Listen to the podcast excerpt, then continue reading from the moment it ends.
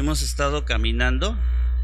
Yo la verdad titubeo para comentarles o decirles si esta es el último episodio de esta serie de canción de amor.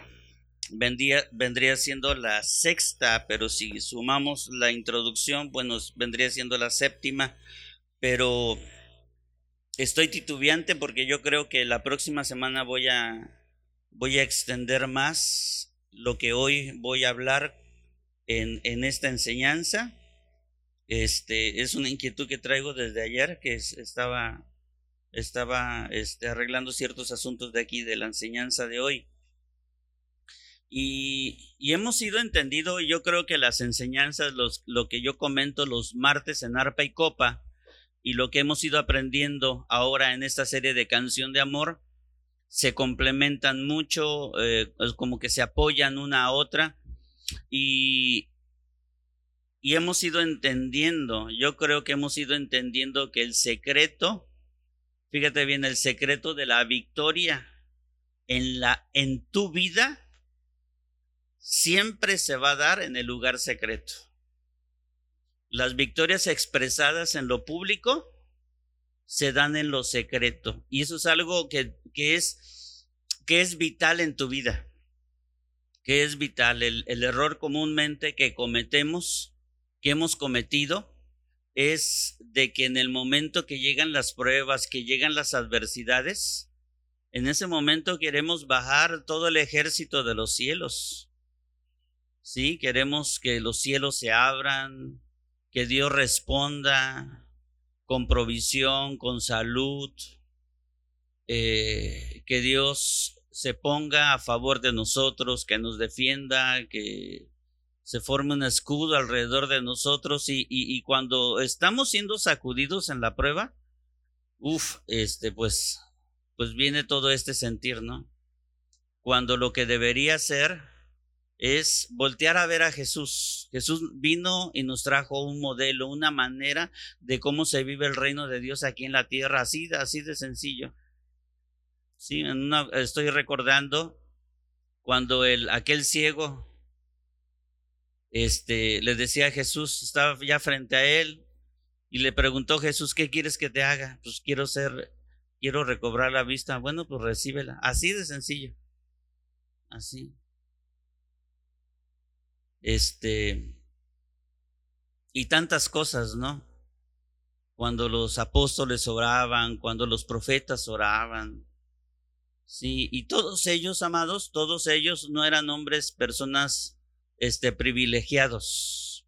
La diferencia de todos los santos que ha habido a lo largo de toda la historia de la que el hombre está pisando sobre la tierra, toda esa, esa gran gama de santos que en la iglesia tradicional hasta los ponen a, Santo Tomás de Aquino, a, a, Judas Tadeo, este, y a todos los demás santos, todos, todos, sean hombres o mujeres, fíjate bien, fueron hombres, la particularidad, no la diferencia, la particularidad de cada uno de ellos fue de que ellos entendieron verdades, principios bíblicos.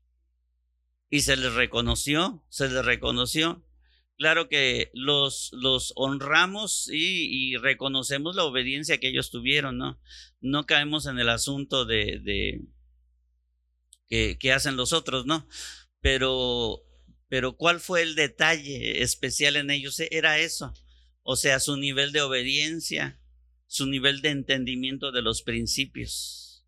Y si Dios obró milagros o sanidades o algo a, a través de la vida de ellos, fue por eso, porque la victoria pública de ellos se ganó siempre en lo secreto. Fue como cuando David llega ante Saúl y le dice, pero es que eh, le dice Saúl, tú eres muchacho y, que esto y que el otro. Mira, mi rey, le dice, mira, mi rey, yo cuando ando pastoreando las ovejas, o sea, allá donde nadie me ve, donde no hay público, donde, donde no hay testigos, nada más tengo a mis animalitos y yo y llega un lobo, llega un oso, llega un león.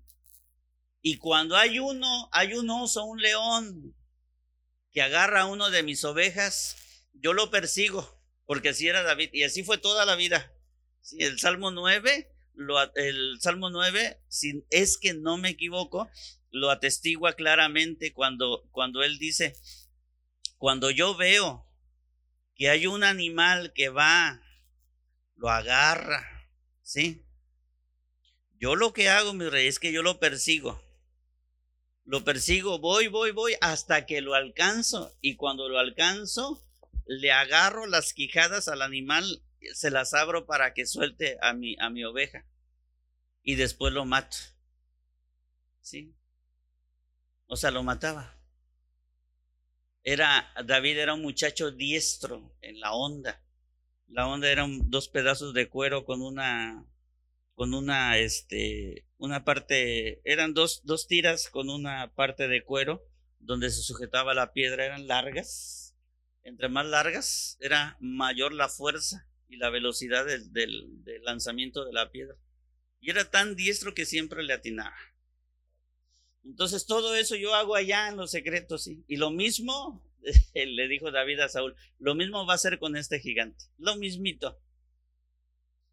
Entonces, él se desarrolló en lo secreto y cuando estuvo en el público, y vaya que si tuvo público, ahí ganó la victoria. La victoria ya la había ganado, ya la traía desde lo secreto. Si nosotros, si tú y yo desarrollamos una vida de intimidad, de alcance, porque, eh, porque es una lucha, hermano. O sea, aquí no es, este, este, dicen los americanos, una pieza de pay con café. O sea, no es así de que, a ver, aquí en México, enchílame otra. No, no es así, no, no es así. O sea, tu vida de intimidad te tiene que costar lucha a todos y cada uno de nosotros nos tiene que costar una lucha porque es fácil orar, pues a lo mejor cuando ya tienes bien desarrollado el hábito de orar, pues adelante, sí, ya se van librando uno de, de, las luchas primeras, pero para poder empezar tú, a ti te tiene que costar, te va a costar tu descanso, eso es lo que más te va a costar, te va a costar tu sueño, eso es lo que te va a costar. Entonces la victoria se da en ese lugar secreto ¿Por qué te estoy hablando de esto? Segunda de Reyes 5 dice, ¿ya lo tenemos? ¿Sí? Ok, muy bien. Ya no me voy a volver a, voy, a tratar de no acercarme otra vez. Dice, es, ese es un pasaje de, de Eliseo, del profeta Eliseo, y dice, pero Eliseo dijo, juro por el Señor en cuya presencia estoy, que no lo voy a aceptar. Naamán insistía en que Eliseo aceptara alguna cosa, pero él no accedió. Pero hay una frase, aquí hay algo que está mencionando el profeta Eliseo, que a mí me llama la atención en este contexto de canción de amor, y es que Eliseo dijo, en cuya presencia estoy. Yo estuve viendo a ver qué significaba esto y, fue muy simple saberlo cuando Eliseo menciona en cuya presencia estoy, porque me basé en otras versiones, que son que los traductores, los, los, que, los que crearon las otras traducciones, le, hicieron un agregado más claro, en cuya presencia estoy, y habla acerca de servicio. Dice, hay otras versiones que dicen, a Dios a quien sirvo, ¿sí? Hay otra, hay otra traducción que dice, cuyos ojos me ven. Hay otra traducción que dice, porque estoy delante de Dios. Y esta frase, en cuya presencia estoy, que ya te di como unos sinónimos de esta frase, eso es lo que debería ser, eso es lo que es en tu vida y en mi vida. Nosotros siempre estamos delante de los ojos de Dios. Todo lo que hacemos, todo lo que no hacemos, hermano, todo lo que hablamos, lo que dejamos de hablar, todo lo bueno que podemos hacer y que no lo hacemos, o todo lo bueno que hacemos, cuando dejamos de hacer lo malo y hacemos lo bueno, cuando decidimos o no decidimos, todo estamos siempre delante de los ojos del Señor. Pero el, el, contexto que habla aquí el profeta Eliseo, porque está hablando con un general, con un militar, ¿sí? es que él, o sea, aquí el profeta estaba dando testimonio de que él era un hombre íntegro delante de Dios. O sea, él, Eliseo, pudo haber aceptado porque eh, Naamán había sido sanado, este, para los que ya conocen la historia, el profeta eh, Naamán había venido porque traía lepra, eh, dice, ve y sumérgete siete veces en el río, y fue y vino y, a la séptima vez que se levanta él, estaba sano, su piel se había mudado a una piel como la de un niño. ¿Han visto la, la, piel de los niños que están tersas, bien elásticas, bien estiraditas. Bueno, Naamán ya era un hombre grande, pero cuando salió había como que rejuvenecido, porque toda la lepra se le quitó y, la Biblia, la palabra, nos da ese detalle que su piel se había convertido como la de un niño. Entonces, este, cuando Eliseo le responde esto, porque Naamán por, por gratitud o como para pagarle el favor, le estaba dando algunos dones, algunos regalos, cosas este, de, de gran valor, parece que era un manto, algo así.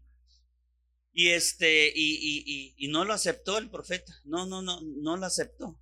O se estaba dando testimonio a él. Sí, a veces este, queremos dar testimonio a la gente y, y decir, pues, este, a veces que yo quiero que sepan, ¿sí? Pero uno de los testimonios que tenemos que dar, amados, siempre es el hecho de que la gente sepa cuál es nuestro compromiso, posición y pensamiento delante de Dios. Eso es lo que la gente tiene que entender. ¿Quién eres? ¿Qué has decidido tú en ser para Dios. ¿Quién eres tú? Lo que tú has decidido, tu posición delante de Dios. Ese es un testimonio que nosotros tenemos que entregar a la gente. ¿Sí? Oye, veniste aquí, veniste este, a la fiesta y, estás aquí. Bueno, pues ya no tomas como antes, ya no fumas como antes, estás bien. Oye, yo te agradezco que hayas venido, qué padre, qué, qué, bien, ¿no? Qué bien por ti, ¿no? O sea, das testimonio.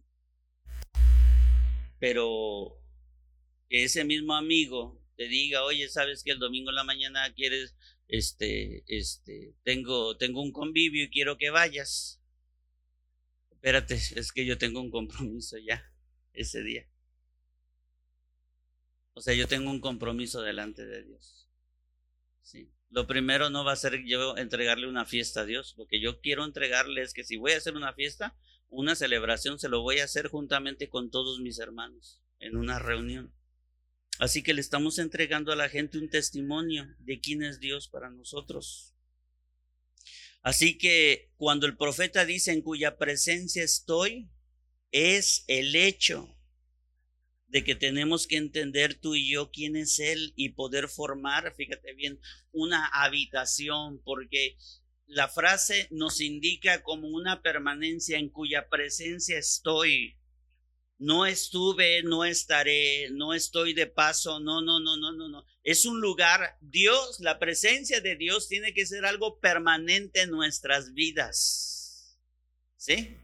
Algo permanente en nuestras vidas. Y te estoy hablando acerca de que Dios, ah, es que ah, si alguien saca el argumento de decir, es que Dios es omnipotente, hermano, Dios está en todos lados y Dios ve todo en todos Sí, o sea, eso es cierto, eso es cierto. Dios es, no, no solamente es omnipresente, sino Dios es omnisciente, todo lo sabe. ¿Por qué? Porque lo está viendo. A los que están aquí, a los que no están aquí, está viendo lo que el vecino de allá enfrente está haciendo y cada uno de mis aquí, todo lo está sabiendo él.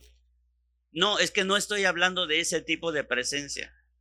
Estoy hablando de la presencia cuando Dios mismo decide estar con alguien porque le agrada estar con esa persona. Porque le dice, esta persona a mí me agrada cómo me trata. Porque nosotros siempre iremos a lugares donde nos gusta ser tratados. Si hay, ha habido veces en que mi esposa y yo hemos ido, una vez fuimos a comer unas enchiladas allá por el centro. Sí, que según muy ricas nos las habían recomendado y un día fuimos, oh, ya tiene mucho tiempo, es como tres, cuatro años. Sí. Pregúntame si hemos vuelto a ver, hemos ido otra vez a ese restaurante a comer.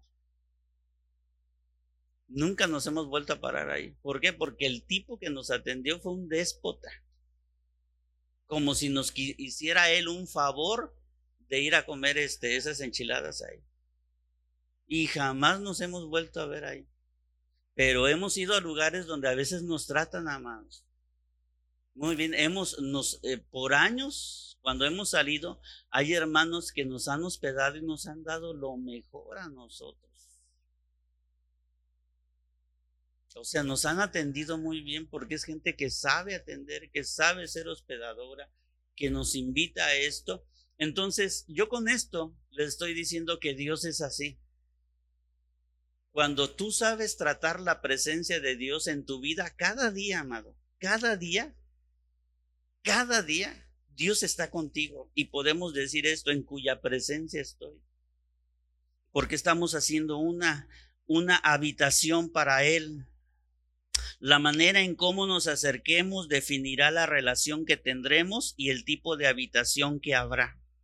Es todo lo que les acabo de decir. Segunda de Samuel 7 dice, aconteció que cuando el rey habitaba en su casa, estamos hablando del rey David, cuando el rey habitaba en su casa, después que el Señor le había dado reposo de todos sus enemigos en derredor, o sea, porque llegó un punto en que Dios le dio paz a David y a su reino, o sea, no había ninguna bronca. Todos sus enemigos habían entendido que Dios estaba con ese rey llamado David y a todos los calmó. Dios entró un temor de poderse meter a las provincias donde gobernaba este David. Que pasó esto, que Dios le dio reposo de todos sus enemigos en derredor. Y dijo el rey, el rey David al profeta Natán, le dijo, mira ahora, Natán, yo habito en esta casa de cedro, en este palacio tan bonito. Y el arca de Dios está entre cortinas. O sea, yo estoy habitando bien chulamente en esta casa, pero mira, el arca del pacto. Ahora, ¿qué, qué era el arca del pacto? O el cofre del pacto, ¿qué era? O, o también era llamado el arca de la alianza. Bueno, eso representaba la presencia de Dios. Para ellos, para ellos, para el entendimiento de ellos, eso representaba la presencia de Dios. Y entonces esa mañana David viene y se, y se presenta con el profeta y le dice, mira, yo habito en esta casa tan bonita, pero mira, el arca está habitando entre cortinas. Y Natán le dijo al rey, anda y haz todo lo que está en tú.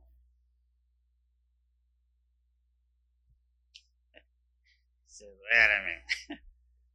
Le dijo, y haz todo lo que está en tú, en tu corazón, porque el Señor está.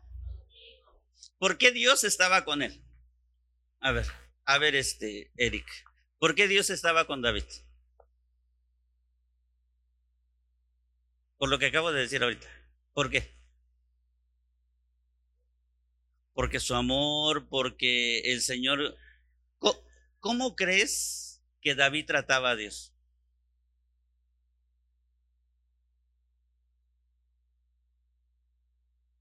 Pues bien, ¿no? Pues bien, sí, ¿verdad? Porque acabo de decir que no nos gusta estar en lugares donde no, no, donde hemos sido tratados mal, ¿no? Pues no creo que, que, vayas a los pollos y tú vienes y le preguntas, oiga, señorito, ¿cuánto es? Espérese, ahorita estoy ocupado. Y te den así las, y te den el cambio así, te lo avientan. Pues yo jamás vuelvo a comprar pollo ahí. Mejor me voy a otro lado donde nos tratan, ¿qué? Es por eso que las empresas capacitan a sus empleados, ¿verdad? Porque dicen ahí, este, han ido a Chedraui cuando dice, estoy para servirle. ¿sí? Ahí es donde tratan mejor. Es donde tratan mejor, sí. Que en otros lados. Porque en Chedraui, en Chedraui cuesta menos, sí, exactamente. No, no es cierto. No, no es cierto. Yo ya me, ya, ya me desvié de la predicación, sí. Ok, ya me desvié. ok. Entonces dice aquí, Dice, haz todo lo que está en tu corazón porque el Señor está contigo. ¿Por qué Dios estaba con David? Porque, porque David sabía quién era Dios. Y a Dios le gustaba estar con David. Fue David el que había recuperado. El, cuando él comienza su reinado, el arca del pacto no estaba con el pueblo de Israel. lo tenían los filisteos, lo trajo de los filisteos y la puso en casa de un tal Obed, en un lugar que se llamaba Edom. Y mientras estuvo ahí varios meses, y el arca, mientras estuvo en la casa de Obed Edom, fíjate bien, esa casa, la casa de él, prosperó. O sea, eh, a Obed le empezó a ir bien y a ir bien y a ir bien y a ir bien. Y era comerciante y empezó a vender más. Y, oye, mujer, le decía a su esposa, oye, mujer, mira, oye, ¿y cuántos clientes están viniendo? Oye, oye, pues vamos a hacer esto y vamos a hacer el otro y vamos a hacer el otro. Porque yo creo que de alguna manera Obed trató el arca del pacto, pero David dijo, fueron y le dijeron, oiga, mi rey dice, dice, yo creo que el arca tiene que estar con nosotros, dice porque la, la, casa de Obededom dice ha sido muy bendecida, muy prosperada a causa de que el arca está allá.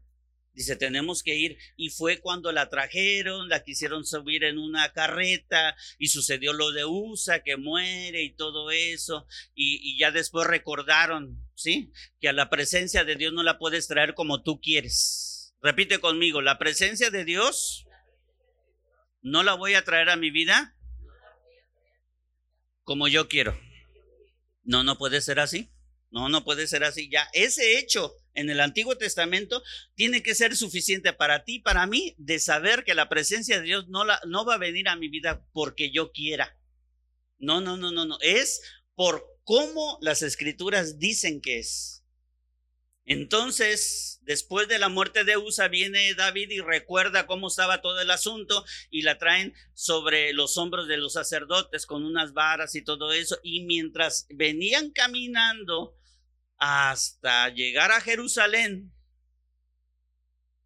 David hizo una fiesta. David venía haciendo una fiesta y tan alegre venía en verdad, amados, en verdad sí, no era de que, uh, o sea, no, no, no, levanta las manos, yo les digo, y ya todos levantan las manos, ¿no? Va a llegar un momento en que ustedes van a levantar las manos solitos, hermanos, por entendimiento. Las levantamos a veces porque, ah, ya para que no me diga el pastor nada, ¿no? Sí, no, no, no, no, no, no. David había entendido quién era eh, el valor de la presencia de Dios. Y venía tan alegre, tan alegre, que le estorbaba su efod, su, su, su, manto como rey y que se lo quita. Y en verdad, hermanos, y venían los músicos y venían eh, los israelitas siempre han sido muy jubilosos, muy, muy, muy gritones. Ellos cuando hablan como que gritan, como que gritan. Cuando yo estuve por allá, amado, eran, parecía que estaban peleando, pero no estaban peleando, estaban platicando. Y ellos venían tan contentos, los músicos, los cantores, y David hasta enfrente, y venía David bailando, bailando. Y, yo creo que se cansó y se quitó su túnica y venía casi, casi en cueros. Y así llegó hasta Jerusalén. Y de la ventana se, asoma su esposa y lo ve. y dice, ella en su corazón, este rey, mira lo que hizo, casi viene desnudo, que es que viene brincando, que es que viene haciendo esto. Y en ese momento la mujer se quedó estéril. Así de sencillo. Tiene, tiene, que haber un entendimiento en nuestras vidas. y haz todo lo que está en tu corazón porque el Señor está contigo. Aconteció aquella noche que vino palabra del Señor a Natán diciendo, ve y di a mi siervo David, así ha dicho el Señor, tú me has de edificar casa en que yo more. Te voy a cortar la historia porque Dios le está diciendo a David, le estaba, este, cosa como preguntando a David de que si él le iba a edificar casa. Porque si tú te fijas en la historia, David no fue el que le edificó este, casa a Dios. Se le edificó Salomón. Pero el deseo, el deseo para edificarle casa y todas las cosas que se utilizaron para edificar casa para el Señor fue de David. Fue de David. Ahora, ¿por qué Dios no lo dejó? No lo dejó. Bueno, porque David a lo largo de su reinado fue este, venciendo a todos sus enemigos y fue una derramadera de sangre muy grande por manos de David. O sea, mató a muchos enemigos y debido a eso, Dios no le permitió a él y Dios se lo dijo a David. Dios se lo dijo a David y, y, cuando se lo estaba diciendo, Dios hace un pacto con David y le dice, pero sabes qué, mira, no vas a ser tú, va a ser tu hijo. El, el, que, el que yo voy a poner como rey, dice, y, voy a hacer que toda tu descendencia sea una descendencia de reyes. Pues tanto así que nuestro rey Jesús era llamado, le decían Jesús, hijo de David porque la, la, la, descendencia, la descendencia, lo, el pacto que Dios había hecho con David en este momento aquí en segunda de Samuel 7 es una es un pacto que todavía permanece y permanecerá por la eternidad, porque Dios hizo un pacto con David. ¿Por qué? ¿Por qué a David no se le dijo este este Jesús hijo de Isaías? ¿O por qué no hijo de, de eh, eh, Jesús, hijo de Josías. ¿Por qué a David? Porque no hubo otro rey que entendiera quién era Dios y qué lugar debía ocupar Dios como David. O sea, no hubo otro que lo entendiera de esa manera. Así que la casa que se iba a construir para Dios estaba en el corazón de David. Y él dejó todo preparado para que su hijo que iba a ser Salomón, lo hiciera. Salmo 132, fíjate la actitud de David. Salmo 132. Vamos a regresar al corazón de David, al entendimiento que David tenía para con Dios. Salmo 132 dice, Señor, acuérdate de David y de sus muchas aflicciones. Acuérdate, poderoso de Jacob, de la promesa que te hizo cuando dijo, no voy a refugiarme en mi casa ni voy a entregarme al descanso. No me permitiré un momento de sueño ni pegaré los ojos para dormirme hasta que el Señor, el poderoso de Jacob, tenga un lugar digno donde residir. O sea, David había entendido quién era Dios, hermanos. Y Dios no es un, se los voy a volver a repetir, Dios no es ningún pelele que tú puedas venir y ofrecerle a Él cualquier cosa o lo que te sobra. A Dios siempre, Dios siempre tiene que tener una prioridad. Todas nuestras primicias en todas las áreas de nuestra vida es para Él. Es por eso que nos reunimos los domingos, porque en este primer día de la semana le estamos dando las primicias de nuestro tiempo. Bien podríamos aventarnos todo el domingo en la mañana para descansar y mañana amanecer pues como que más frescos, ¿no?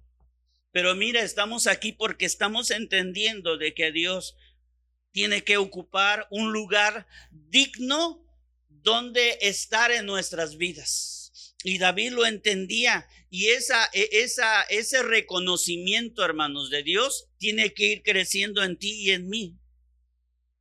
Y David hizo un esfuerzo en todos los sentidos para construir la casa de Dios, porque, porque miren, la alabanza que a lo mejor te estás preguntando, bueno, ¿y eso qué tiene que ver con la alabanza? Porque la alabanza siempre se da en la casa de Dios.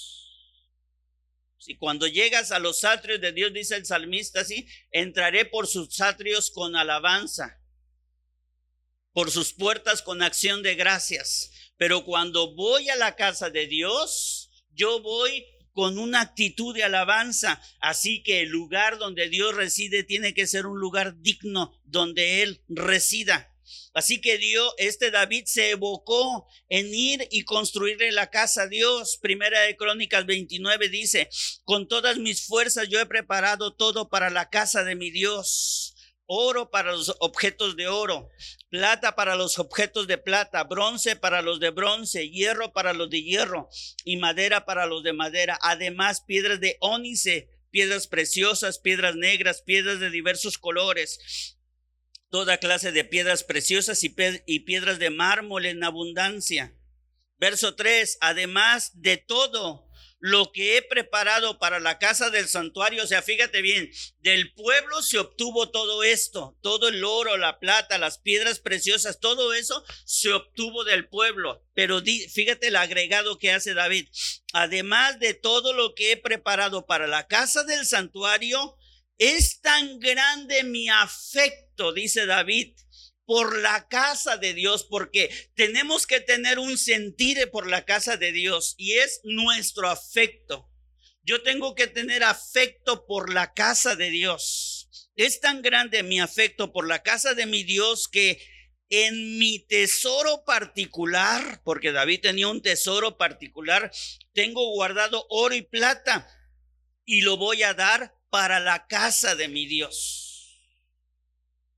Así que este verso 2 y 3 nos está hablando del esfuerzo económico o el esfuerzo de dar del pueblo y de él para construir la casa de Dios, para que hubiera un lugar digno donde Dios residiera. ¿Por qué? Porque ese es el punto de contacto, hermanos. Ese es el punto de contacto. Acuérdense que el altar, la casa de Dios, mi habitación, este lugar es el punto donde nosotros nos encontramos con Dios. Pero yo quiero que veas el verso 4, o sea, un verso después, Primera Crónicas 29, 4 dice, porque da un detalle que a mí me llama la atención y yo hice aquí algo. Dicen tres mil dice el verso 4, tres mil talentos de oro de Ofir, de, oro de Ofir, y siete mil talentos de plata refinado para cubrir las paredes de la casa. Así que primeramente dice, tres mil talentos de oro de Ofir. A ver, dale un clic más. Fíjate, son tres mil talentos de oro. Si los pasamos todo eso, lo transformamos en kilos, serían 100 mil kilos de oro. O sea, ni tú ni, ni yo hemos visto eso. Muy a fuerza hemos visto quizá un anillo de oro y de oro más o menos. ¿sí? Este oro, este oro era un oro del más fino, era, era un oro no común. Hay una región en, el, en, el, en, en, en Asia Menor que es un lugar exclusivo donde se da un oro diferente a todos los demás oros que hay en todo el mundo, que es el oro de Ofir, que es el que usa la realeza hoy en día. Todo ese oro se saca de ahí. Así que había, o sea, lo que llevaron fueron 100 mil kilos de oro de Ofir. Y cada kilo de oro en marzo de este año, aquí en México, un kilo de oro, de oro, un kilo de oro, vale un millón 130 mil 650 pesos mexicanos. Eso es lo que es un kilo de oro, nada más.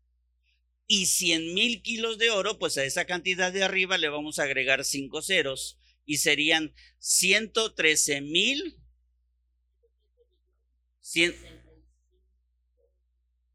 No, 113 mil millones, 65 millones de pesos mexicanos. ¿Está bien? ¿Leído?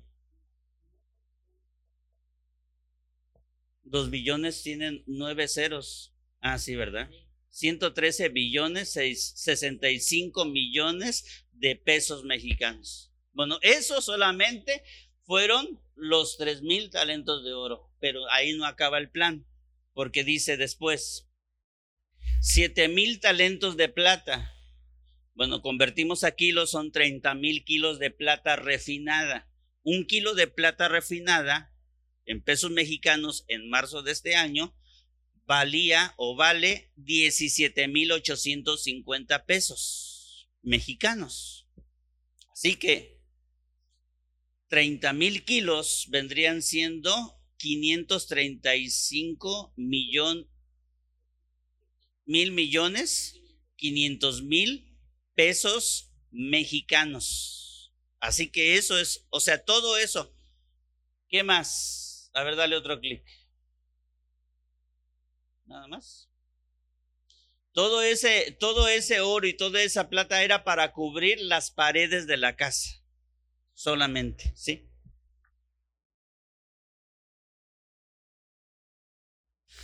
Primera de Crónicas 23 dice,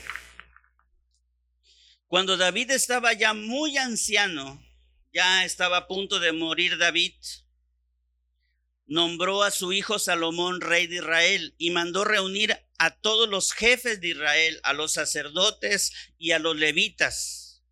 Se contaron a los levitas de 30 años en adelante y se sumaron en total 38 mil hombres 24 mil de ellos quedaron encargados de dirigir la obra del templo del Señor. Seis mil quedaron nombrados como funcionarios y jueces. Fíjate cómo David empezó a organizar antes de que, o sea, yo creo que David pensó, antes de que me muera, le voy a organizar a mi hijo todo. ¿Por qué no dejó que Salomón lo hiciera? Fíjate bien, porque él entendía quién era Dios. Y él antes de morir entendió que tenía que dejar organizado todo el asunto, porque quién sabe si Salomón lo entendía en el futuro y después. Dios le dio sabiduría a Salomón, pero esa sabiduría que le dio a Salomón, Salomón lo utilizó para otras cosas. Pero la sabiduría y el entendimiento y la inteligencia que David tenía en cuanto a la presencia de Dios fue otra fue algo muy diferente, así que necesariamente David tuvo que haber dejado organizado eso. Verso 5 dice, cuatro mil hombres fueron nombrados como porteros y los otros cuatro mil quedaron encargados de alabar al Señor con los instrumentos que David había mandado hacer con ese fin. Así que David antes de morir pues deja a toda la organización, para que se lograra el objetivo de cómo estar en el templo, de cómo se iba a organizar todo, de cómo iba a seguir todo funcionando. Dejó el recurso material, le dejó a Salomón el recurso humano. Le, e, e, este, ¿Por qué? Porque la casa iba a quedar gloriosa.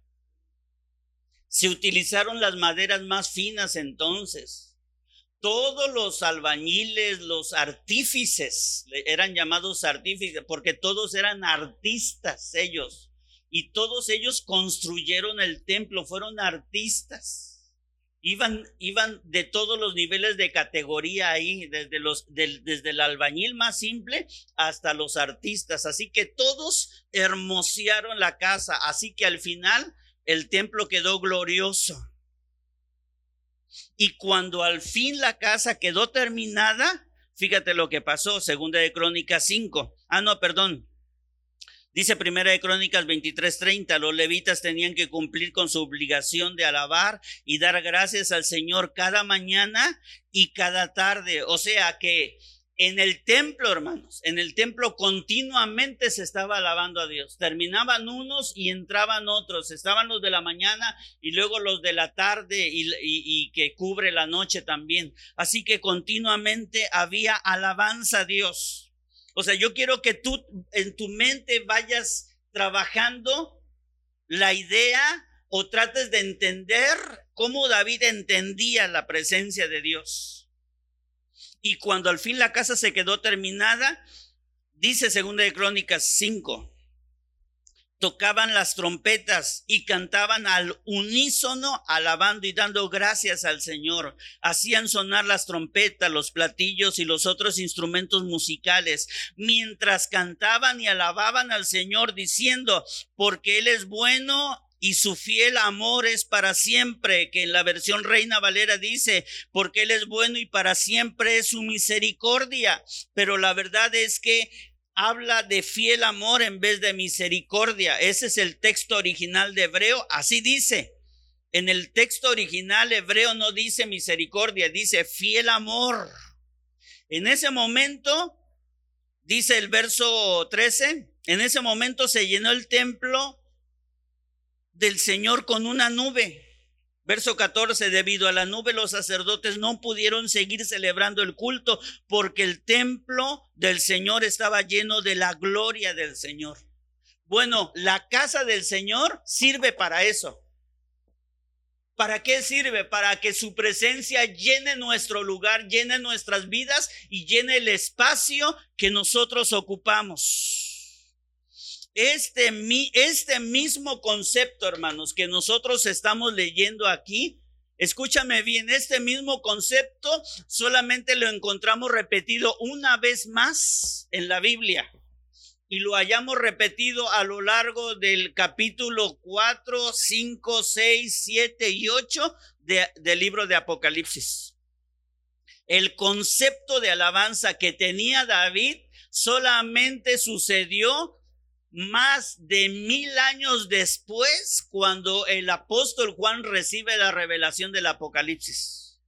Así que con toda confianza podemos decir que David vivía con una visión del futuro, de lo que la alabanza, hermanos. Y fíjese, estamos hablando del Antiguo Testamento. El rey David son mil años antes de que Jesús naciera. Escúchame bien, mil años. Son muchos, eso, son muchos años. Había cosas que ellos no entendían. Acuérdate que a lo largo del Antiguo Testamento, Dios va, se va revelando de una manera progresiva progresiva desde el Génesis, Dios se va revelando poco a poco, poco a poco, poco a poco a lo largo, hasta llegar hasta Juan el Bautista. Pero David, que vivió mil años antes de Jesús, David tuvo esa revelación en su corazón. Yo no sé de qué te está hablando a ti. Ahorita no sé qué tú estés pensando. Pero amados, hay mucho que tenemos que conocer de la, de la presencia de Dios, de saber que la presencia de Dios tiene que estar con nosotros. Así que hay mucho que recorrer, hermanos. Porque a veces las cosas de Dios nos parecen aburridas? ¿Por qué las cosas de Dios nos parecen simples, hermanos? Porque a veces nos hemos detenido en el entendimiento de ir a Dios. Y la casa de Dios se construye de manera física, pero también se construye con almas. Y, en, y esta vez, en esta enseñanza, yo te quiero hablar acerca de eso, acerca de cómo la casa se construye de manera, de, manera física. Y es lo que nosotros hemos querido hacer aquí, hermanos, ir llevando de una manera progresiva la adaptación de este lugar donde nos estamos congregando. El día, ya si tú te das cuenta, ya ahorita, ya ayer quitaron los focos de aquí. Hace dos semanas que cayó ese trueno que nos echó a perder muchas cosas aquí adentro. Ya hay cosas que ya no tenemos. Ya yo la agarré y las tiré, las saqué allá afuera y la gente se las llevó. Sí, porque ese trueno que hubo se acabó y una de las cosas que se acabó fueron esos dos focos y otros focos de allá dentro que ni, ni he comprado. Sí, entonces necesitamos comprar esos dos focos. El día de ayer, este Abel se chuteó solo, todo el techo, hay una parte que ya está impermeabilizada y nos pareció excelente, pero hay otra área que tenemos que ir tapando, esta área de aquí, la área de por allá, porque cuando se viene la lluvia torrencial, Ahí se mete todo y aquí se mete también el agua. Entonces, pero sabes qué, hermano, estamos más adelantados que antes. Ya hemos ido construyendo muchas cosas, pero hay cosas que tenemos que hacer. Y nosotros tenemos que echarle ganas todos nosotros, hermanos, más todos los que faltan, todos nuestros hermanos. Qué lástima que no están, pero todos tenemos que estar participando de todo esto. Lo lógico tendría que ser, hermano, lo lógico tendría que ser que hubiera un monto de dinero para comprar todo eso. Porque realmente el, el material, el chapo ese que se utilizó para, ir impermeabilizando ya esa área que se impermeabilizó allá arriba, ¿sí? Nos aventamos un galón de material. Entonces, este, le vamos a hacer como los frijoles, le vamos a echar más agua. O sea, ese material se utiliza con gasolina y necesitamos diluirlo más, pues para como que para que alcance para, para más área. Y lo tenemos que hacer en estos días. Cuando ya se calme la lluvia y esté seco y esté más o menos ahí el sol, tenemos que volvernos, pero tenemos que comprarlos. Amados, y esto yo lo aprovecho. En verdad que, que este, eh, yo, yo aprovecho esta enseñanza. La verdad, yo no traía así pero estoy aprovechando para decirles esto. Necesitamos hacerlo, necesitamos adelantar este lugar, necesitamos adaptarlo más. Nosotros habíamos, mi esposa y yo habíamos dicho, vamos a pararle a lo de la construcción porque queremos aventarnos esa parte de techo donde está la lona, vamos a pararle y vamos a meterlo a, las cosas a la cuestión del, del sonido. ¿Por qué? Porque no hemos podido subir las enseñanzas a, las redes porque nos hace falta cosas que comprar. Sí, por eso está todo ese cable ahí atravesado y todo eso, porque nos hace falta comprar todo ese tipo de cosas. Y nosotros hemos tenido que meter mano, por, eh, por ejemplo, de los diezmos. Hace rato les decía, qué bueno que hubiera un monto aparte para ir comprando todo eso, y que el diezmo se quedara ahí, aquí para sostenimiento de nosotros, porque el, el, diezmo lo utilizamos para eso, para sostenimiento de nosotros. Pero estamos utilizando nuestro diezmo, hermano, para comprar las cosas y aún más. Estamos haciendo otras cosas para obtener dinero que, eh, y, y, se los voy a, se los digo con toda confianza y con todo mi amor, que es dinero que no sale de la congregación, que sale de otros lados que sale de otros lados, pues para ir juntando y comprando cosas. Entonces necesitamos, hermanos, tener más afecto por la casa de Dios para poder ir arreglando todo esto, para que se vaya dando, para que sea un lugar más adaptable.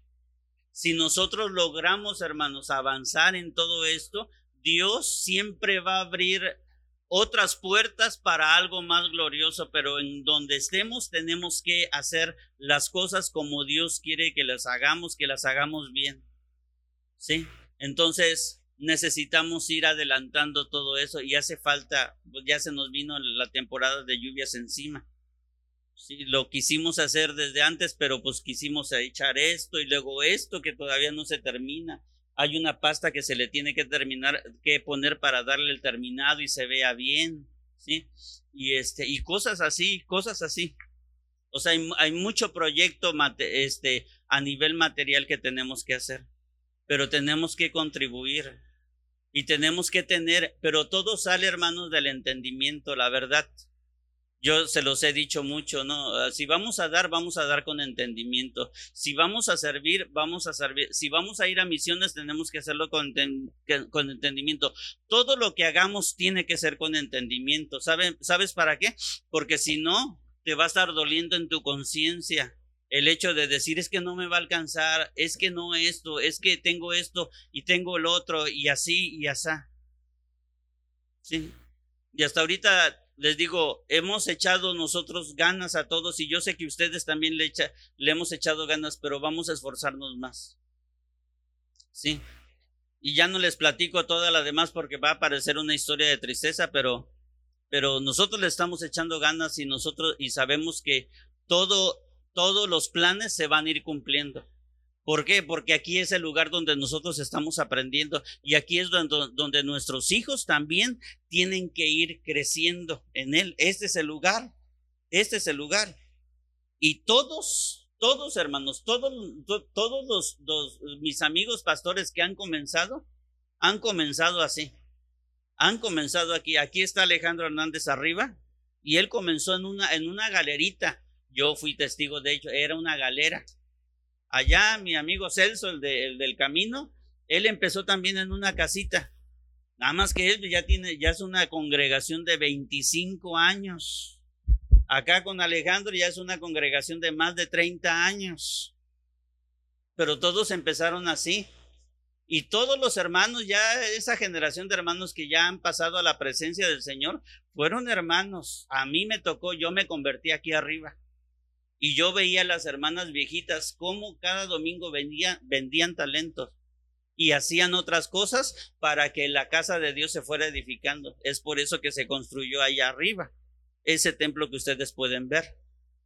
Pero ese es por el esfuerzo. Es por el esfuerzo. Ahora, ¿cómo debe ser dirigida la alabanza a nuestro Dios? Tiene que ser con cualquier actitud y cualquier canción. Fíjate lo que dice Primera de Crónicas 25. A ver si entiendes estas dos preguntas que acabo de hacer. Las voy a volver a repetir. ¿Cómo debe ser dirigida la alabanza a nuestro Dios?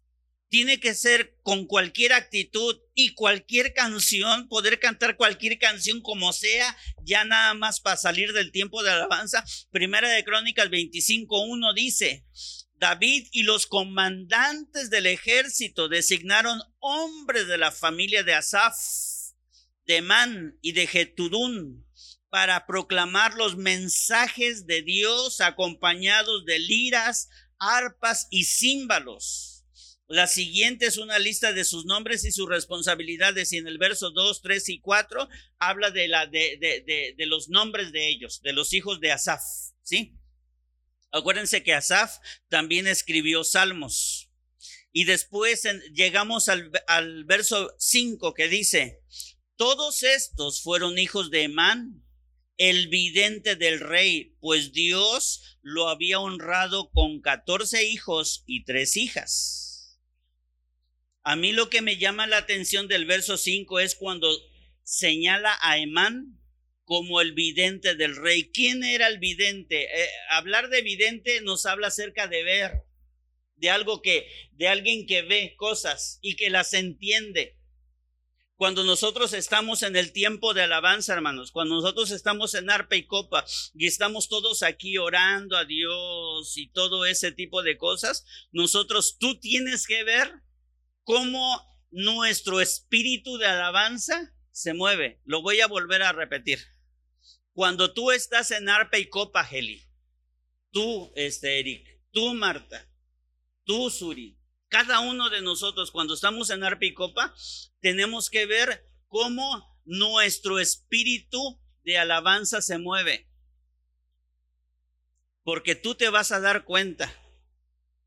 Tú te vas a dar cuenta cómo van a llegar los días martes de arpa y copa y cómo va a haber, va a haber días en que todos vamos a andar bien aplatanados para, para adorar a Dios, para orar y para cantarle a Dios. Y tú tienes que llegar como Emán, siendo un vidente. ¿Qué es eso? Entendiendo qué es lo que está pasando.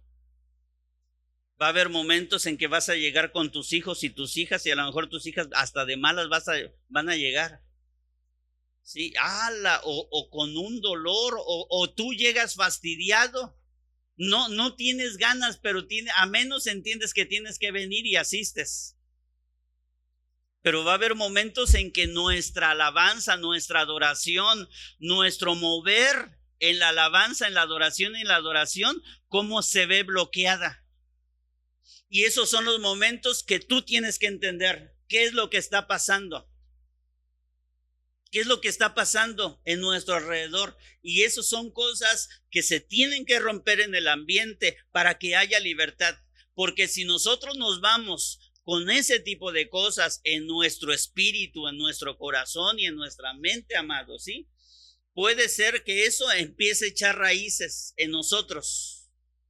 Y si la próxima vez sucede lo mismo y tú te vienes con esas, con esas raíces, ay, está aburrido, ay, me canso, ay, no tengo tiempo, ay, voy a llegar fastidiado otra vez, todo eso va a empezar a, echar raíces y lo único que va a hacer es que va a ir matando en ti ese espíritu de alabanza y de adoración. O sea, esa actitud, te lo voy a decir de otra manera, en vez de, de espíritu, esa actitud y tu entendimiento cada vez va, o sea, cada vez vas a ir entendiendo menos esos momentos Así que evidente habla de ver y entender lo que el Señor quiere y lo que Él merece.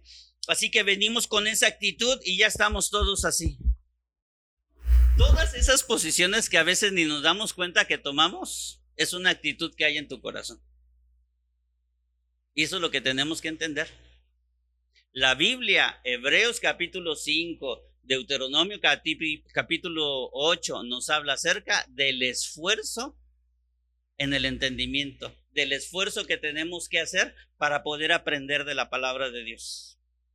Entonces el vidente, primera de Crónicas 12:32 dice, de los hijos de los hijos de Isaacar, 200 principales, entendidos en los tiempos y que sabían lo que Israel, Israel debía hacer, cuyo dicho seguían todos sus hermanos. Fíjate bien.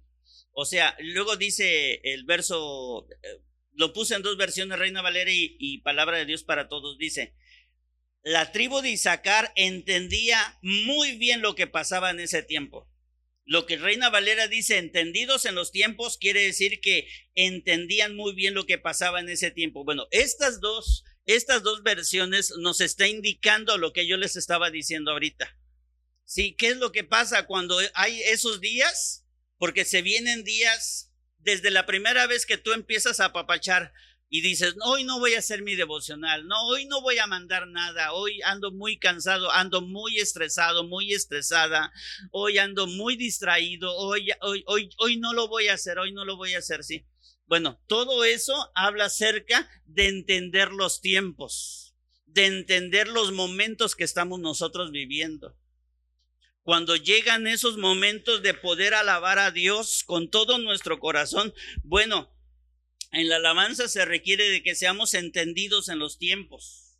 Los hijos de Isaacar, que eran un montón de gente, hermanos, eran muchísimo más de 200. Bueno, entre todos había solamente 200 que eran entendidos en los tiempos y a ellos se escogieron para que estuvieran en este ministerio. Es como un equipo de fútbol, yo, yo ya no conozco quiénes son los, los mejores pero yo oigo hablar de, de el argentino ese y del otro brasileño y de todos. Si tú te das cuenta, en todo el equipo de fútbol siempre están los estrellas y ellos son los que llevan adelante a todo el equipo. Es lo que Apocalipsis 2 y 3 llama los vencedores.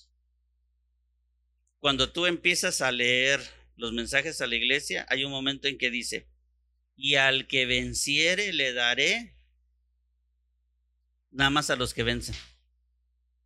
Procura ser de esos, de los que vencen.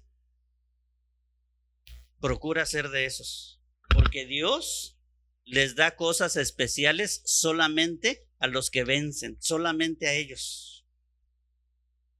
Así que de la tribu de Isaacar entendían muy bien lo que pasaba en ese tiempo y sabía lo que Israel debía hacer. Entonces tenemos que ser entendidos de todo esto.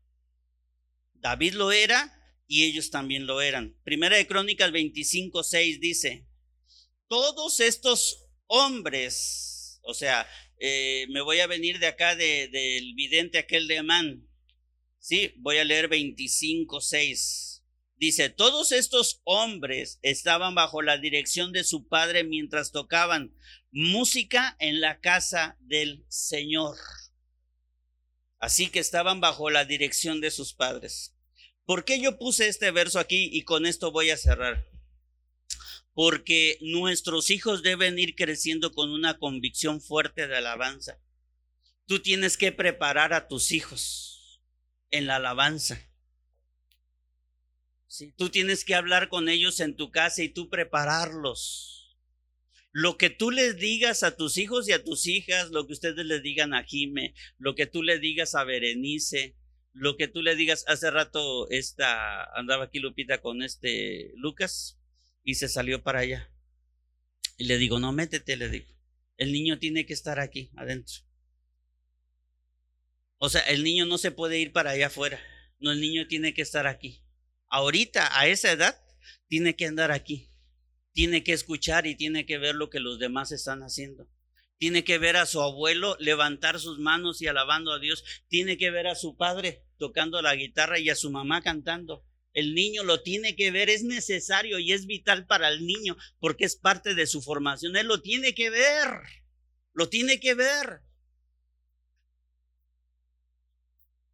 Desde hace algunas semanas para acá, El niño escucha una alabanza, se la ponen allá en su casa y el niño levanta la mano así.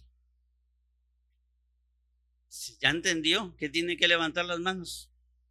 La decepción fue cuando escuchó una canción de Luis Miguel y viene y también levanta las manos. Pero a menos entendió que cuando hay algo que se canta tiene que levantar sus manos, pero para el niño es vital eso. Verme a mí, ver a su abuela, ver a su papá y ver a su mamá y ver a su tía aquí y verlos a ustedes, hermanos, porque todos ustedes vamos a, vamos a contribuir en la edificación de Lucas. Todos nosotros vamos a, a contribuir en la edificación de Jimena. Todos vamos a contribuir en la edificación de Berenice, de Lupita, de Suri como joven, de ellos también. Todos nosotros contribuimos en la edificación de cada uno de nosotros. Emán tenía una convicción. Se agarraron a sus hijos para que contribuyeran en la alabanza, pero él los iba dirigiendo. Tú no puedes estar aquí, tu hijo aquí al lado, tu hija aquí al lado, sí, y bueno, tú ya entendiste, levantas las manos y estás cantando lo que ahí dice y, cuando estás en, en, arpa y copa estás acá y, y, y, echándole ganas, ¿no? Porque ya entendiste. Sí, pues de vez en cuando tienes que abrir tus ojos y ver cómo está tu hija, cómo está tu hijo, cómo está tu nieto. Si el niño no puede estar sentado, le digo, ese niño no puede estar sentado ahí atrás, tiene que estar acá. Sí. Ahora, ¿cómo se prepara? A la mera hora no. No, tú lo tienes que preparar desde tu casa, desde ayer. ¿Sabes qué, Paquito? Mañana nos vamos a levantar temprano, vamos a ir a la reunión. Y tienes que alabar a Dios. Tienes que levantar tus manos y tienes que pararte. Guarda tus carros, sí, que no debería traer juguetes, pero guarda tus carros si es que los traes, sí. Y aquí. Sale, no te vayas a ir al baño. Si quieres ir al baño, ve antes. Al fin y al cabo, tú siempre llegas temprano. Ve antes, pero a la hora de la reunión aquí te me estás. Esa es nuestra contribución, Eric, que tenemos que hacer en la vida de sus hijos. ¿Sabes por qué, Eric? Porque esa es la de todas las cosas que tú le vas a dejar a tus hijas, esa va a ser la mejor. Porque el día que tu corazón y mi corazón se detenga, eso es lo que va a contribuir para el resto de sus vidas, porque no cambia, no solamente va a cambiar su carácter, sino va a cambiar su relación con Dios. Porque si tú y yo hemos conocido a Dios y hemos sido cambiados por Dios a esta edad, imagínate cuando nuestros hijos e hijas desde esta edad están siendo cambiados, ellos van a alcanzar mucho más cosas que nosotros, mucho más cosas.